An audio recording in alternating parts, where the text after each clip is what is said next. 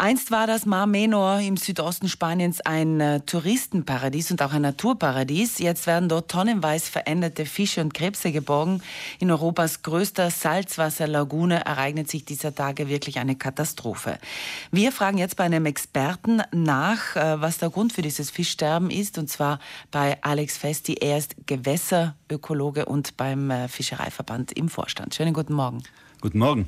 Ja, eine Naturkatastrophe, ist es Klimawandel oder einfach eine Umweltsünde aus Menschenhand gefertigt, Herr Festi? Was ist denn da jetzt der Grund, der dahinter steckt? Also das ist äh, mit Sicherheit eine menschengefertigte Umweltsünde. Das heißt, äh, das Klimawandel ist vielleicht eine sekundäre äh, Auswirkung, aber hauptsächlich hängt es damit zusammen, dass eben seit Jahrzehnten eigentlich in dieser Region wo der Mar Menor liegt, das ist die Murcia, also für ganz Europa faktisch äh, Gemüse und Obst produziert wird, mit enormen Einsatz von Düngemitteln. Die Düngemittel werden dann vielfach ausgeschwemmt durch und gelangen durch die Flüsse in dieser Lagune.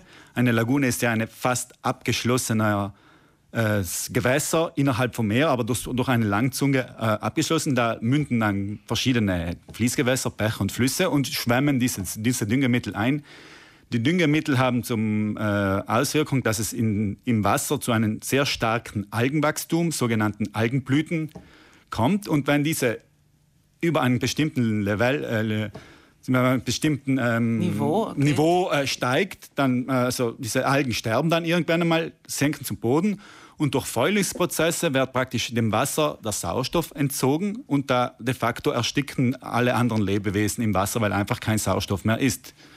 Also das heißt, die Tiere verenden wirklich kläglich, sie ersticken? Sie ersticken, ganz einfach, ja.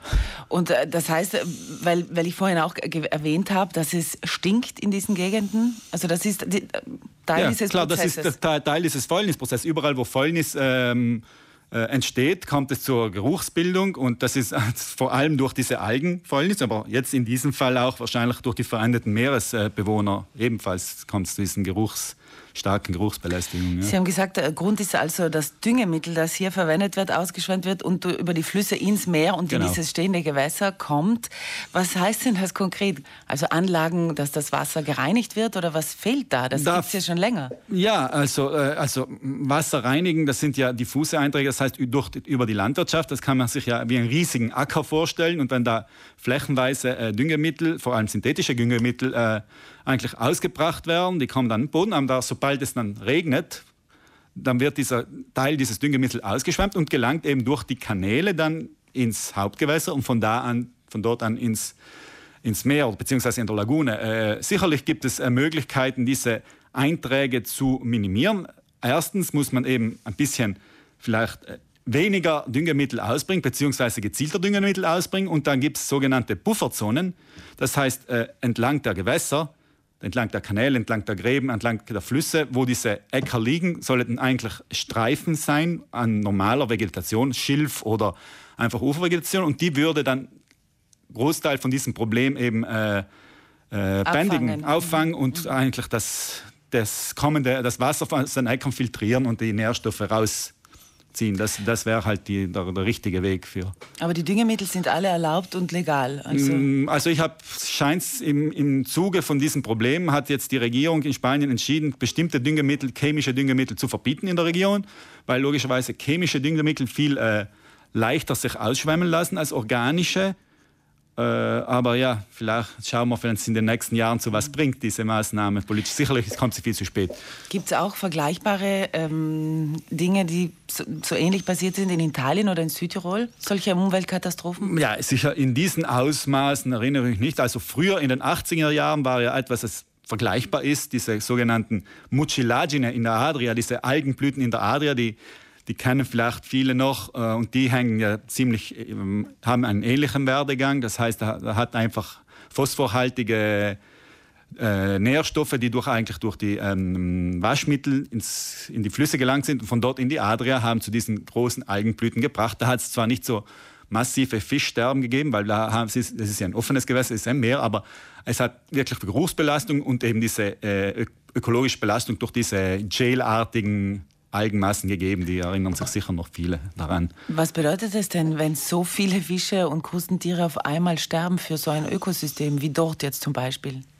Hm, ja, das ist sicherlich äh, es ist eine inmane Katastrophe. Ich, da wird ein, ein, ein ganzes äh, äh ein ganzer Habitat praktisch auf Null gesetzt und das ja. wird, äh, wenn es de facto sich bewahrheitet, dass der, das ganze Mar Menor de facto tot ist, das wird sicher einige Jahre dauern, bis sich da wieder was, äh, das Leben das wieder was entwickelt. Das heißt, erst muss man das Problem aus dem Weg räumen und dann wird das schon irgendwann mal werden. Dann oft ist die Natur auch schneller, als man denken kann, sich zu erholen, aber ja. Also glauben Sie, das hat nichts mit Klimawandel zu tun, diese, diese Tatsache? Im Spezifischen ist der Klimawandel, kann das ein Nebeneffekt sein, aber sicherlich ist nicht der, der, Hauptgrund für dieses Problem. Weil Fische sterben gibt es ja immer wieder weltweit an verschiedenen genau. Orten aus verschiedenen Gründen. Genau. Was muss denn getan werden? Oder gehört das normal zum Ökosystem dazu, dass immer mal wieder sowas passiert? Äh, also in diesen Ausmaßen sicher nicht. Das ist nicht normal. Es kann lokal Fischsterben geben durch Umweltereignisse, durch Murengänge zum Beispiel können gewisse äh, Bachläufe äh, von den Fischen eigentlich, äh, kann die Fischfauna dort erlöschen, aber normal, also zu 99 Prozent der Fälle sind diese großen Fischsterben, hängen die absolut mit dem menschlichen äh, Zutun zusammen. Gab es da auch einige Katastrophen, an die Sie sich erinnern, die in Südtirol stattgefunden haben? In kleinerem Ausmaß? In kleinerem Ausmaß. Äh, es hat jetzt vor einigen Jahren oder halt auch immer äh, wieder, im, zum Beispiel in Kalter Graben, hat es zu lokalen Fischsterben gekommen, die auch durch Erstickungstod, durch, weil einfach zu wenig Sauerstoff im Wasser war. Äh, es hat äh, Fischsterben gegeben in anderen Gräben durch äh, Einwirkung von Pestiziden, weil einfach irgendwie nicht fachmännisch gespritzt worden ist und dann einfach das Pestizid im Wasser gelangt ist und dort eben einen direkten Tod erbracht hat. Es gibt Fischsterben oder eine, große Schädigung teilweise durch Stauraumspülung. Das waren in den letzten Jahren öfters auch in den Medien das Thema. Ja, das sind die Fälle, die in Südtirol eigentlich am meisten vorkommen. Ansonsten geht es unseren Fischen relativ gut, oder? Äh, jein, das heißt, sie haben auch andere Probleme. Die Fischfahrer in Südtirol, äh, das hängt eben vor allem mit, äh, mit den alten Gewässerverbauungen zusammen, mit, ähm, mit der Stromnutzung, also mit der, mit der äh, hydroelektrischen Nutzung der Gewässer. bringt praktisch 95 Prozent der Gewässer in Südtirol sind ja ausgeleitet oder werden hydroelektrisch genutzt und das ist sicherlich auch nicht immer positiv für die Fischfauna. Und in den letzten 20, 30 Jahren hat ist auch ein äh, Zuwachs der, der fischfressenden Vögel, sprich Kormorane, hat auch zum Einbruch gewisser Fischarten gebracht, nachweislich, also ganz. Mhm. Also das wäre dann ein eigenes Thema nochmal. Das wäre absolut ein eigenes Thema. Gut, Alex Festi, vielen Dank für den Besuch hier bei mir im äh, Frühstücksradio. Sie sind Gewässerökologe und im Vorstand des Südtiroler Fischereiverbandes.